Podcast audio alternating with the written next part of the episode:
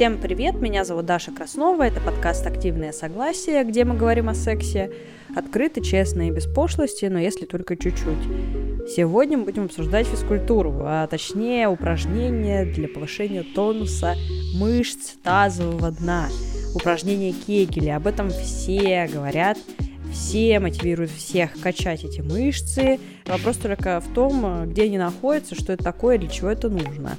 Наш сегодняшний эксперт Александрина Тиль – это фитнес-тренер и эксперт по телесности.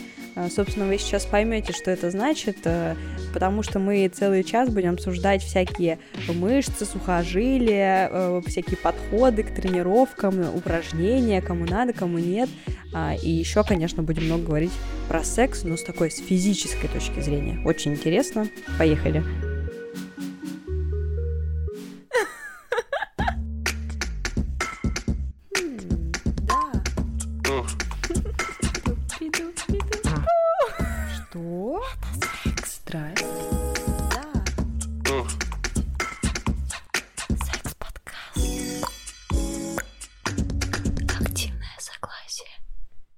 Так, значит, сегодня мы будем с тобой обсуждать упражнения Кегеля, что бы это ни значило. И я специально не изучала глубоко, чтобы всю информацию, которую ты мне сегодня расскажешь, я слышала в первый раз. Вот, поэтому начну с самого странного вопроса, наверное, что такое мышцы тазового дна и где они находятся. Потому что если бицепсы, трицепсы я понимаю, а вот про тазовое дно что-то уже как-то не очень. Как ты себе это представляешь? Я не знаю, но я могу что-то напрячь там. Но я не знаю, то ли я напрягаю или нет. Хорошо. А, смотри, мышцы тазового дна – это большая группа мышц вместе со связками, вместе с костными суставными структурами, образующие такой мощный а, мышечно-фасциальный пласт, который называют тазовым дном. То есть сегодня у нас вообще с тобой, скорее всего, речь пойдет не просто про мышцы тазового дна, а пойдет про все тазовое дно, которое состоит из трех слоев самого внутреннего, да, такого э, сухожильного, а затем среднего, это как раз-таки мочеполовая диафрагма, и третье – это уже непосредственно тазовая диафрагма, которую, как правило, все и тренируют. А сами мышцы тазового дна визуально, они представляют из себя некий ромб, который, с одной стороны, ограничен лобковой костью, сзади копчиком, а по бокам седалищными буграми.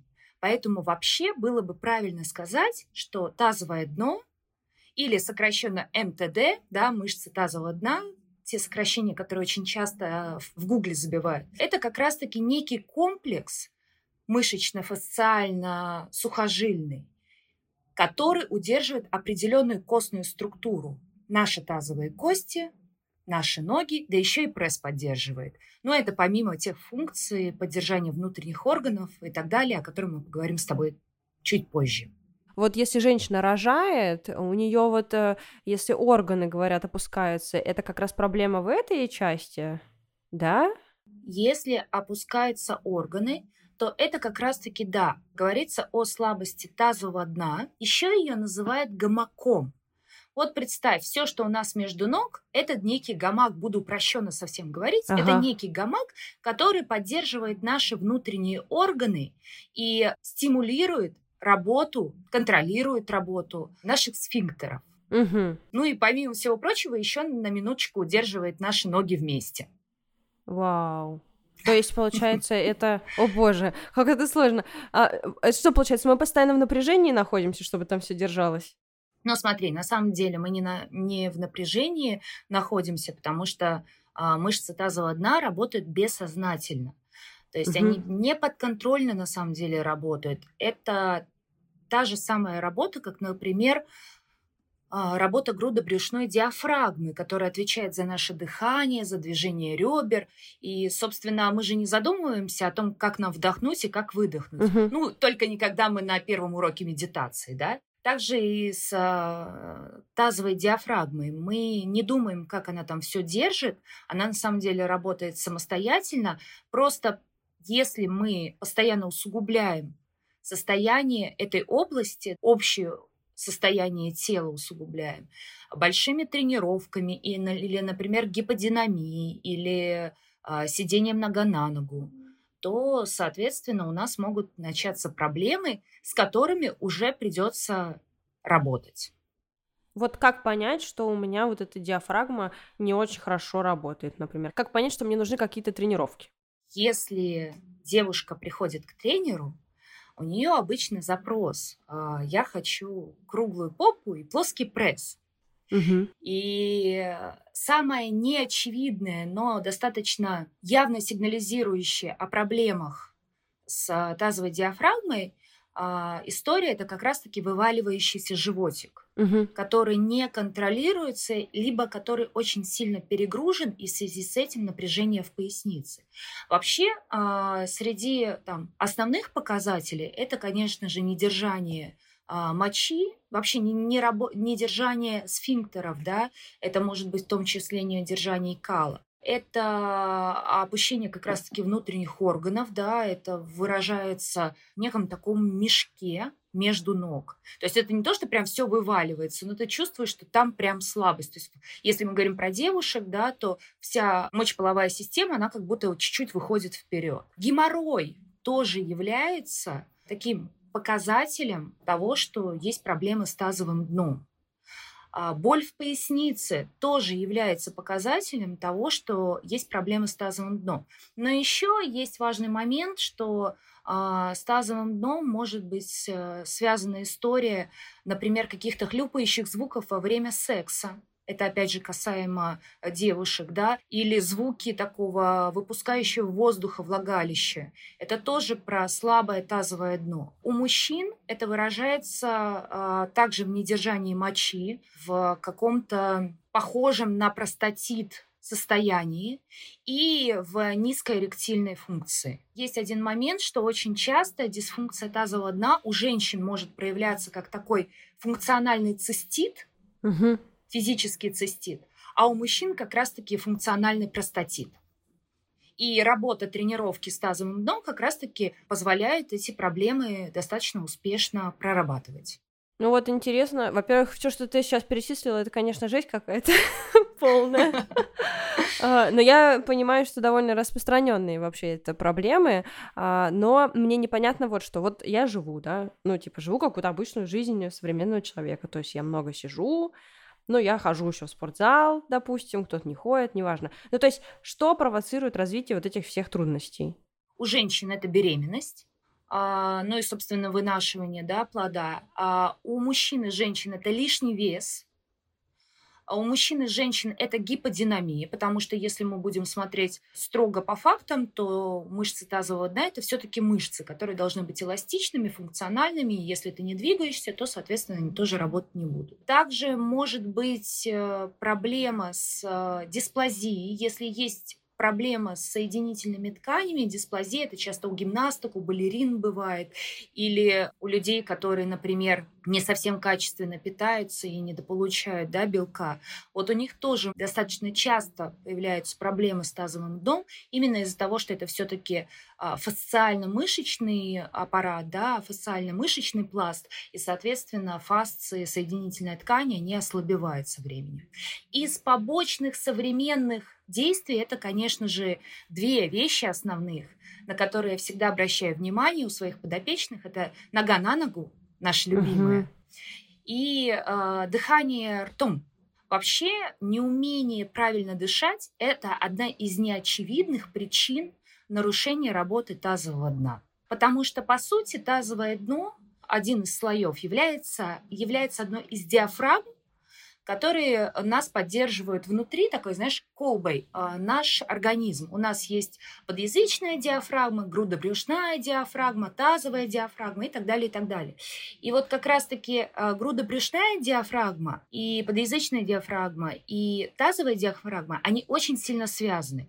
Если мы дышим постоянно ртом, не включая грудобрюшную диафрагму, не включая, по сути, пресс в том числе, давай совсем упрощенно говорить, то тазовая диафрагма тоже не будет работать. И вот это вот, знаешь, модное на фотографиях «приоткройте рот, дышите ртом, сделайте томное лицо» очень часто сопровождается в итоге привычкой дышать ртом и затем проблемами с тазовым дном. Боже, я сижу сейчас и вся нервничаю. Я думаю, как я дышу. Мне хочется положить ногу на ногу, я перестаю ее складывать. Думаю, господи, какой ужасный подкаст. Ну и еще один важный момент, он тебе будет интересен в силу того, что ты много тренируешься, а, когда не болеешь. Ага. А я вижу, что ты в Инстаграме много занимаешься, и вот как раз-таки очень часто тазовое дно а, может быть в гипертонусе у тех, кто занимается силовыми нагрузками чрезмерными. Просто потому что ограничение идет. Ну, то есть силовая неграмотная работа приводит к тому, что есть ограничение работы тазового дна. Вот так. Угу, угу. И у спортсменов очень часто тоже эта история, если ты посмотришь, например, какие-нибудь ролики забьешь там в ТикТоке, Ютубе, недержание у спортсменов, то у парлифтеров, там, знаешь, у девушек, вот у них прям в момент а, с э, установки рекорда какого-нибудь весового происходит как раз-таки э, недержание мочи. То есть она с одной стороны жмет, а с другой стороны у нее там между ног вытекает. Вот так. Ну, я так много килограмм не поднимаю, если что. Я, больше, по... я больше по бегу.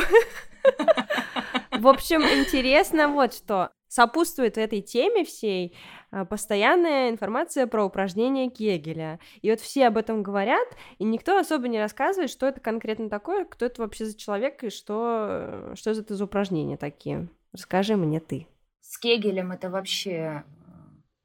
Это кровавые слезы любого грамотного фитнес-тренера, потому что, с одной стороны, в них нет ничего плохого, а, в этих упражнениях, и вообще там Кегель для своего времени, да, это середина 20 века, для своего времени он прям придумал совершенно феноменальный подход к лечению многих женских проблем, да, но тем не менее, тем не менее, упражнение Кегеля – это не панацея, Потому что стандартная рекомендация врача, когда ты к нему приходишь, гинеколога, например, и сексолога, вот так как я учусь сейчас на сексолога, я очень часто слышу как раз-таки рекомендации, да, там в кулуарах о том, что пусть делают упражнения Кегеля, и сексуальная жизнь там улучшится, все сузится, и еще одна мифическая история, и будет вообще всем замечательно. Но на самом деле а, Кегель должен выполняться при определенных условиях. Каких условиях? Если женщина с гипертонусом тазового дна, то, соответственно, упражнения Кегеля, которые ориентированы как раз на сжатие, на тонус, на возвращение тонуса, они будут для женщины фатальны. Ну, давай, женщины, мужчины, неважно. Да? Угу. Мы об этом еще чуть позже поговорим. А если э, женщина будет тренировать упражнения Кегеля в туалете, как это там рекомендовано, да, то на самом деле ничего, кроме контроля струи мочи, да, ничего э, больше она не получит. Никакой тренировки она контрольной не получит. Она научится совершенно ненужному ей там как бы навыку, который, потому что, напоминаю, у нас мышцы работают бессознательно. И если она поднимет тяжелого ребенка, то ее упражнение, которое он тренировал, не сработает. Угу. И э, еще кегель должен использоваться только тогда, видишь, я не говорю, что кегеля нельзя делать, но кегель должен быть применим тогда, когда ты умеешь дышать, потому что первичен у нас навык дыхания, угу. паттерн дыхания. И уже на паттерн дыхания мы наслаиваем все упражнения, в том числе и упражнения для мышц тазового дна. То есть если ты просто подконтрольно работаешь с областью тазового дна, а сама сидишь и дышишь через, через рот, да, и у тебя не работает грудобрюшная диафрагма, то, соответственно, и работа с тазовым дном будет у тебя некорректной. Напомню, у нас три слоя, с которыми мы должны работать. То есть ну, мне нужно пойти к гинекологу, чтобы узнать, э, у меня гипертонус или наоборот? Ты э, можешь определить вообще силу, не силу, функциональность, давай, мне больше нравится функциональность, работы тазового дна очень простым тестом. Можно сесть на седалищные бугры, угу. ну, или в простонародье на попу, э, и э, сесть ровно, распределив вес своего тела на стуле. Вытянуться за макушкой от стула вверх и так посидеть. И по идее тебе должно быть комфортно, ты не должна переваливаться с седалищного бугра на седалищный бугор и вообще ощущать, что у тебя в области тазового дна есть а, некая такая хорошая, комфортная поддержка. И еще один момент. На выдохе у тебя тазовое дно должно подтягиваться. Если у тебя на выдохе происходит следующее, тазовое дно вываливается в стул, то это говорит о некорректной работе мышц тазового дна. То есть смотри, когда мы делаем вдох, у нас тазовое дно идет к полу, к стопам. Как вы понимаете, я сейчас занимаюсь тем, что я дышу и пытаюсь понять вообще, что там происходит. А когда мы делаем выдох, то наши мышцы тазового дна вместе с мышцами пресса подтягивается, ну, условно, к пупку. Ну да. И вот как раз-таки на... Да, да. Я дышу. И если, если, если на выдохе а, тазовое дно а, вываливается, то, соответственно, это показатель некорректной а, работы мышц. А вот дальше уже мы можем говорить о а, там, гипертонусе или слабости. Ну, слабость, например, у женщин проявляется в том, что вылетает тампон. Mm. Ну, это вот самая, самая такая простая история, да, с которой часто сталкиваются. Мужчины, кстати, это тоже есть тест, паль, пальчиковый тест, когда а, мы а, вымыв руки, да, а, засовываем пальцы во влагалище, либо сфинктер анальный и, собственно, тестируем, насколько удерживает вообще, насколько удерживает сфинктер, вот эта а, паховая и анальная область, наш палец. И это тоже показатель слабости мышц тазового дна. При гипертонусе, как правило, опять же, с тем же тампоном, его очень тяжело установить менструальную чашу. Тоже вот сложно установить.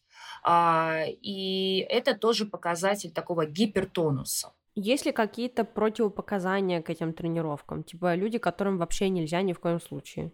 Ну, смотри, а, значит, э, по поводу противопоказаний. Есть абсолютно а, стабильные стандартные противопоказания, которые, мне кажется, просто вот взяли, чтобы перестраховаться, врачи, и вот везде они там озвучиваются. Это беременность, это операционные какие-то истории, это, ну, там, 8 недель, то есть 2 месяца где-то после операции должно пройти, прежде чем заниматься тазовым дном.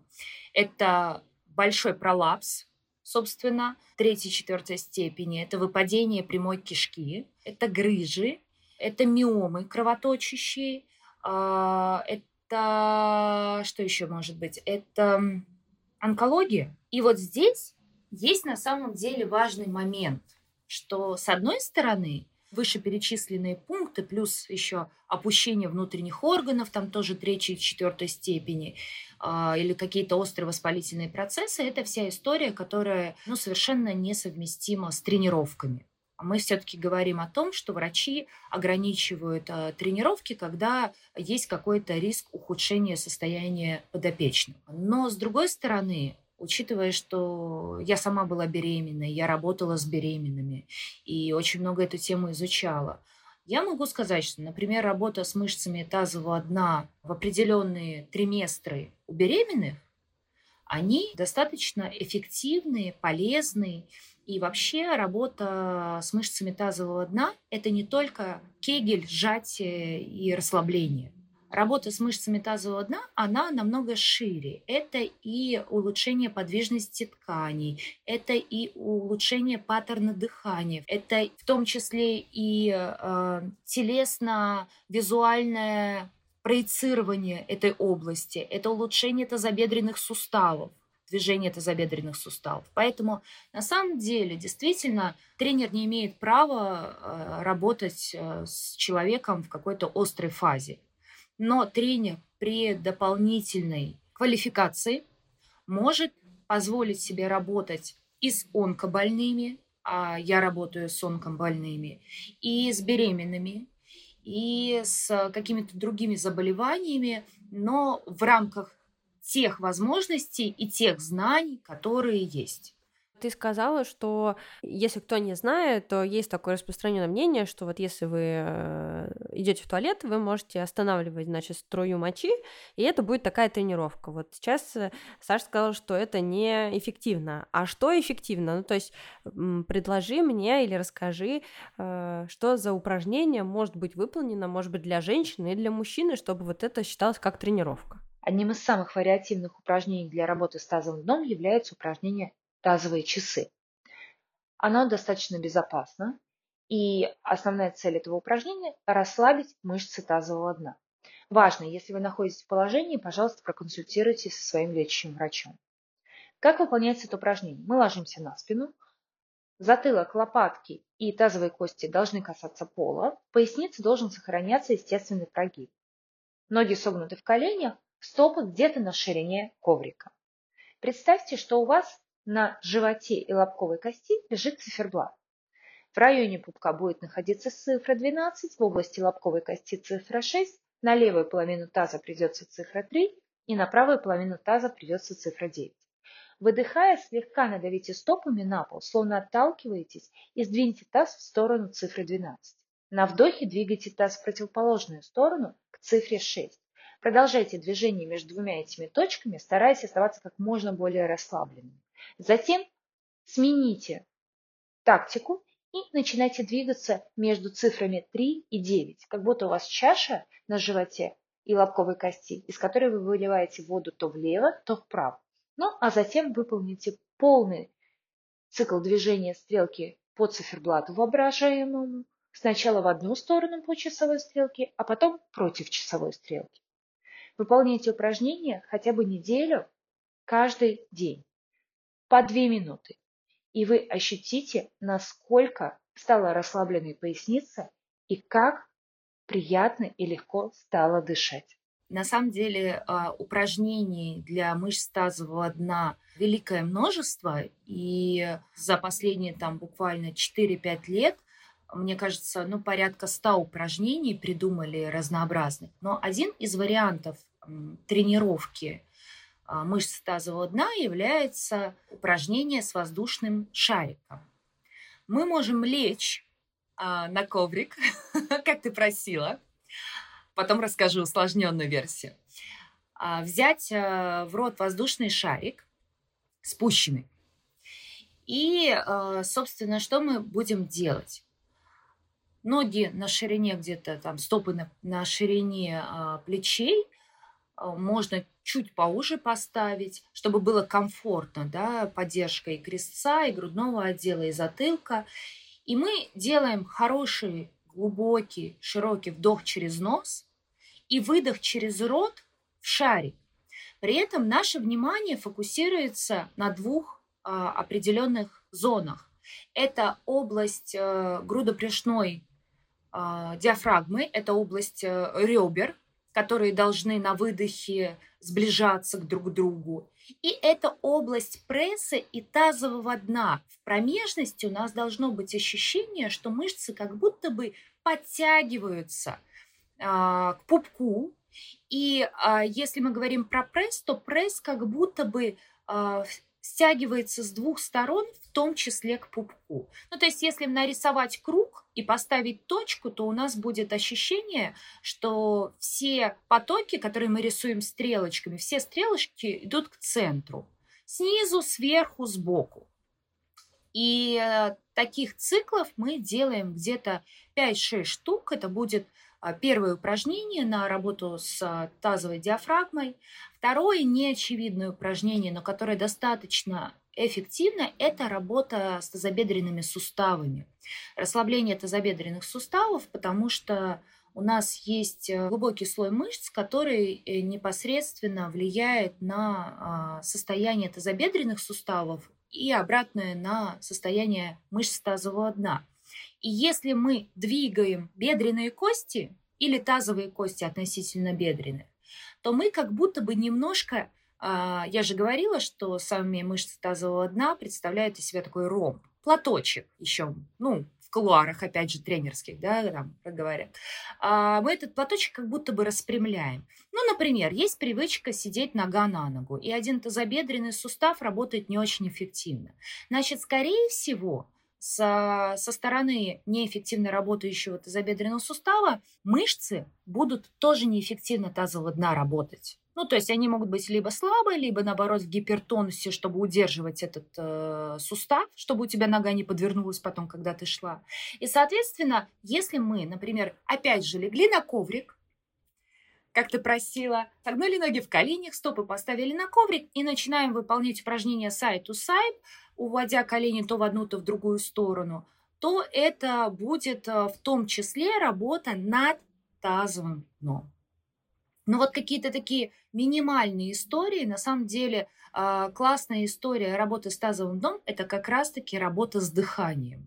Все дыхательные упражнения, где ты включаешь не только область грудобрюшной диафрагмы, но и а, пресс, а, кор, Давай так, кор. Кор мне больше нравится, потому что мышцы тазового дна входят в, в область кора именно. А, все это будет а, работать на благо твоего тазового дна. А вот скажи, а если я просто хожу в зал, я не тягаю гантели прям супер тяжелые, но я просто занимаюсь физкультурой, ну там танцами, не знаю, плаванием, чем угодно, не супер э, тяжелым. Мои мышцы тазового дна будут автоматически качаться со всем остальным организмом, или им будут нужны эти специальные отдельные упражнения? При правильном паттерне дыхания, при правильных привычках и несуществующих людях тренировки мышц тазового дна локальной не требуется никому. Но если говорить про современного человека, все-таки у которого есть масса внешних факторов, влияющих на тазовое дно, я бы все-таки уделила отдельное внимание работе с мышцами тазового дна хотя бы в рамках такого сплита. То есть, например, когда ты выполняешь упражнение из пилатеса, ты дополнительно туда наслаиваешь упражнения внутренней работы с тазовым дном, обращая внимание на то, что творится и с твоим телом, и с твоими суставами, и с твоей областью паха, и мышцами, которые там расположены. Угу. Вот все говорят, что если выполнять э, эти упражнения, э, то секс станет лучше. Лучше в чем? Ну, смотри, секс это физический акт, а физика, ну, физи, физика психологически, давай так. А физика все-таки у нас предопределена еще и нашими мышцами. И элементарно, если мы не будем углубляться там далеко, то можно, например, а, сказать о том, что работа у мужчин с мышцами тазового дна повлияет на их потенцию, потому что есть такая прекрасная луковично-губчатая мышца, название у нее совершенно замечательное, но еще она и э, участвует в эрекции, то есть э, в усто- хорошей устойчивой эрекции. А у женщин она способствует сужению входа во влагалище. И, кстати, э, на минуточку и участвует в эрекции клитора тоже.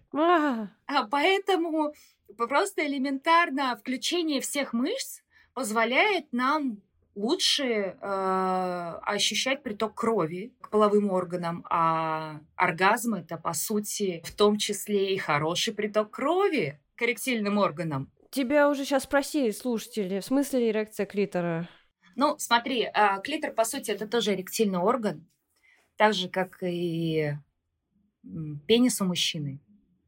Вот. И а, он также требует, а, собственно, некого питания. Он тоже также может возбуждаться, как пенис. Хочется и, сказать, собственно... качайте клитор все.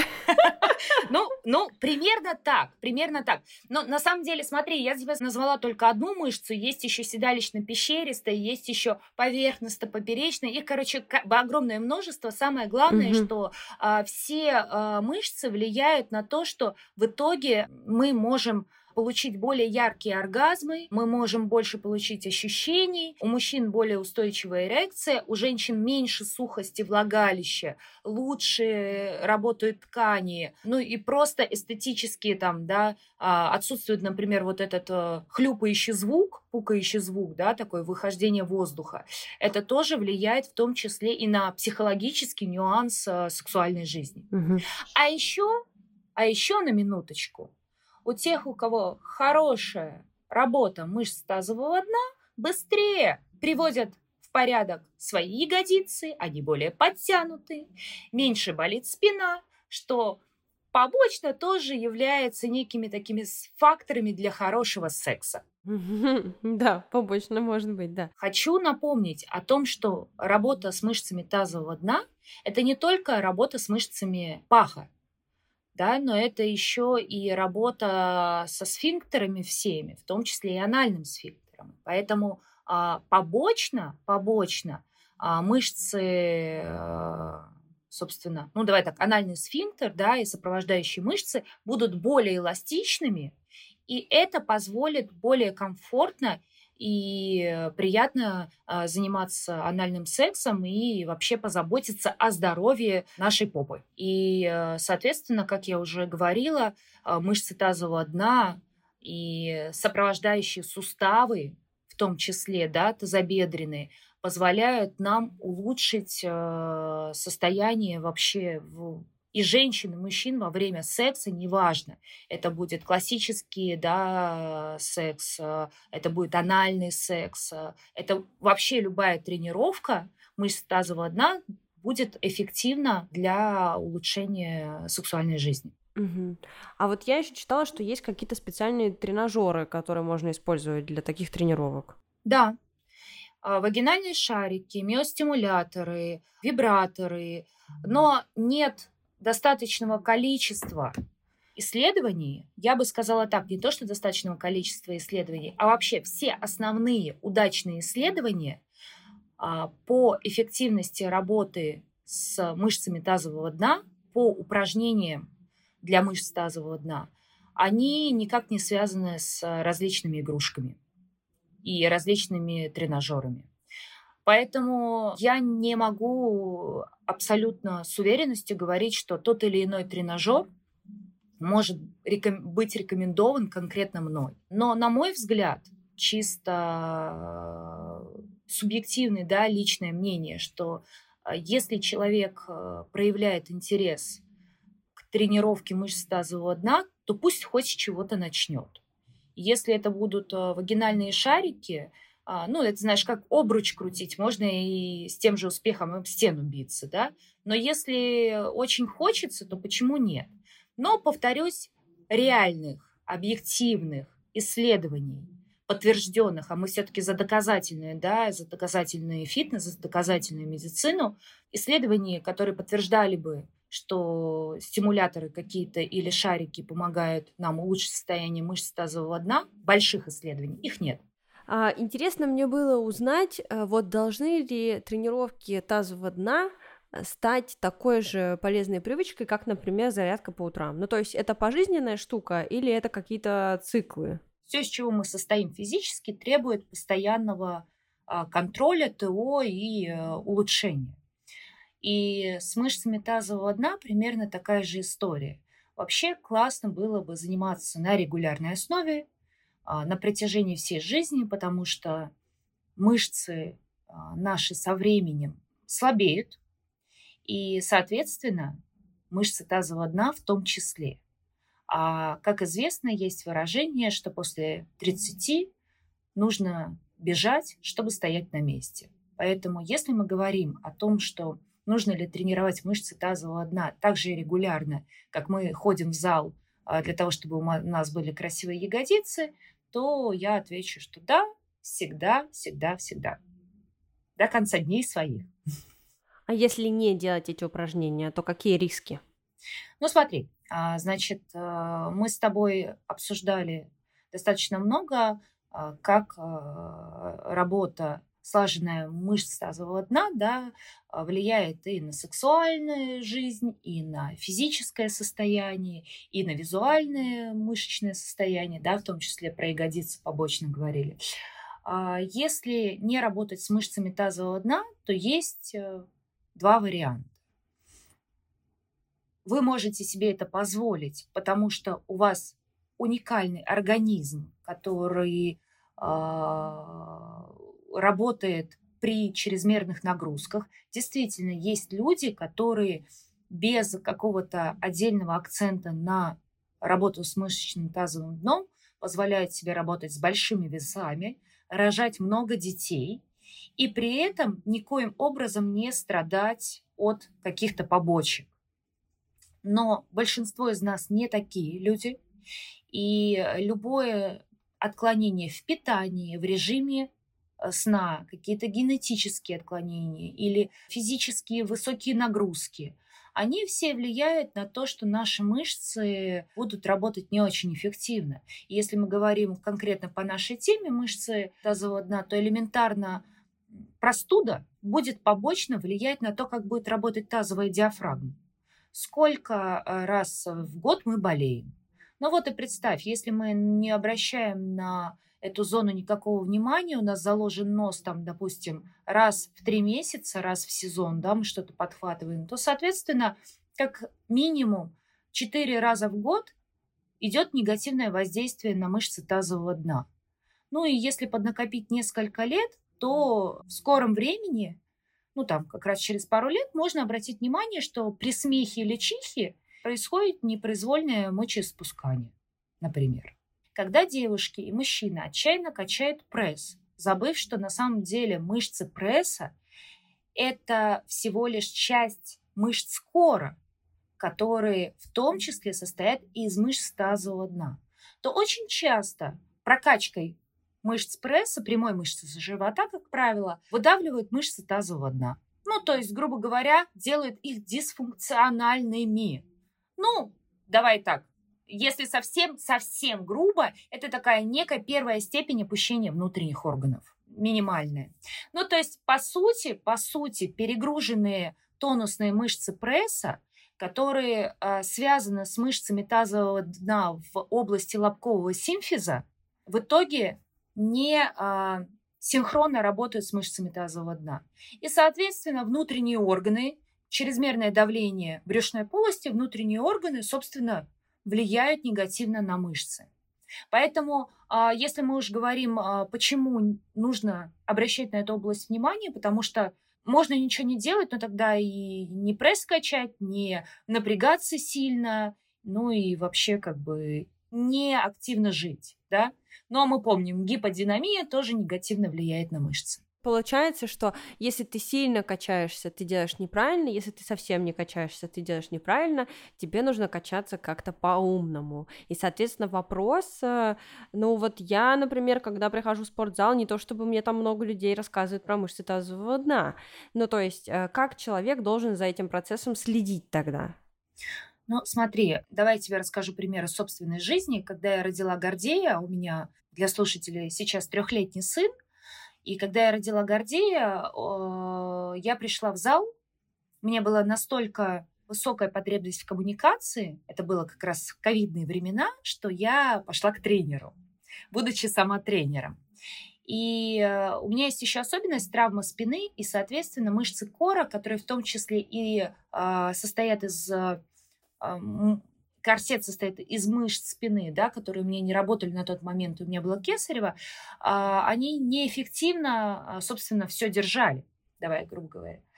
И что делает тренер? Тренер отправляет меня первым делом качать пресс на скамейку.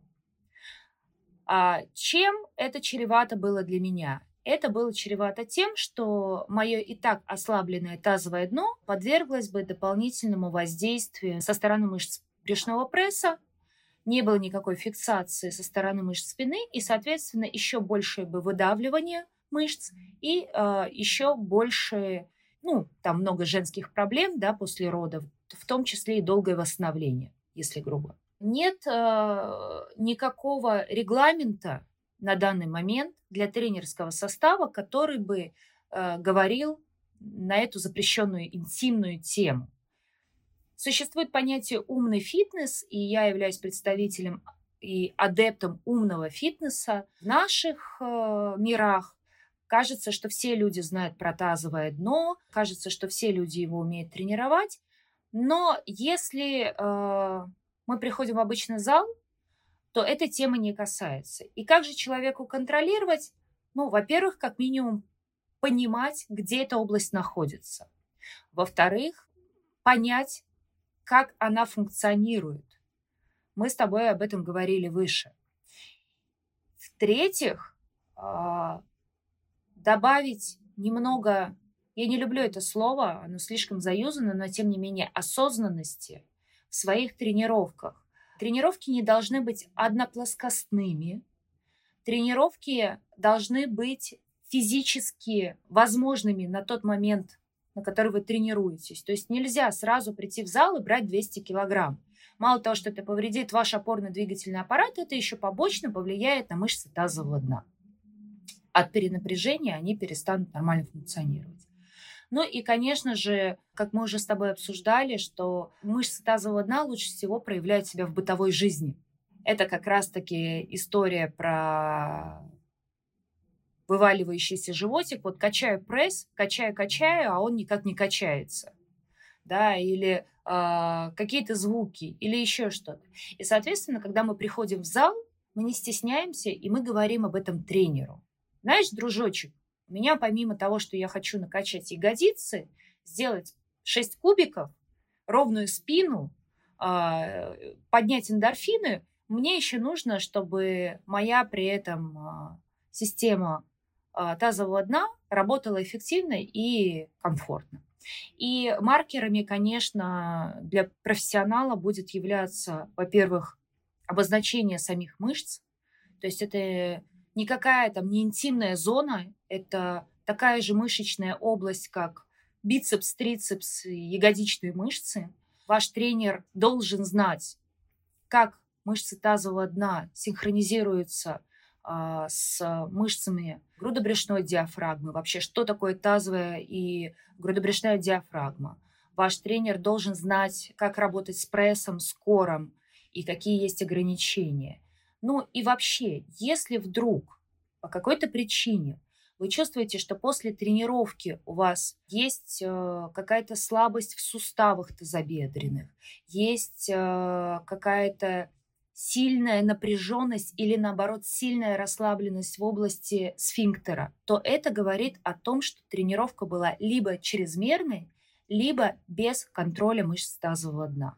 Но это такие побочные а, моменты, которые как раз-таки требуют от человека осознанности. Я видела в Инстаграме недавно, что женщины, если у них э, возникают хлюпающие звуки во время секса или ощущение, ну вот после родов полости, такое ощущение, они идут делать пластическую операцию.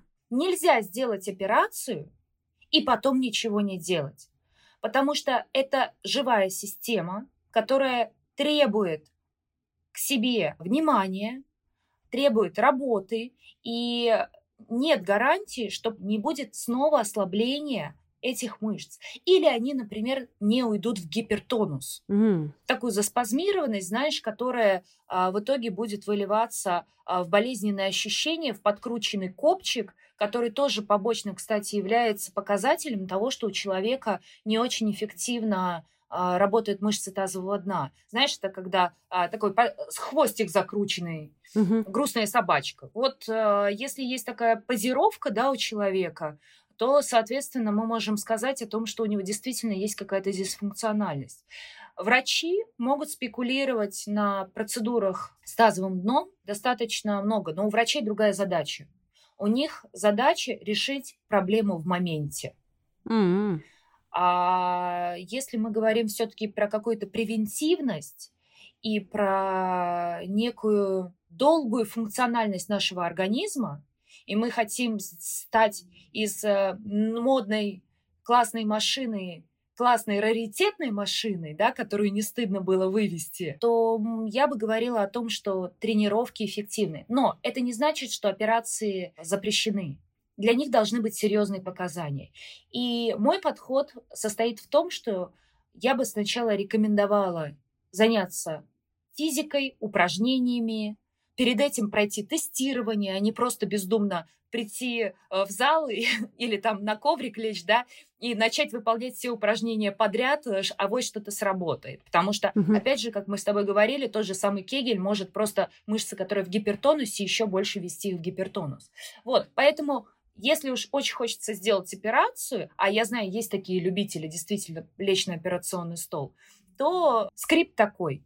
Тестирование, упражнения, максимум выжато из этих упражнений. Если при этом требуется операция, показания до сих пор остаются, то делайте эту операцию. Потом проходить процесс реабилитации, который будет включать в себя упражнения, а потом переходить к более глобальным упражнениям и делать упражнения для работы мышц тазового дна постоянно и вообще тренироваться на постоянной основе. Это работает так. А если гипертонус, то если упражнения на расслабление да. тазового дна?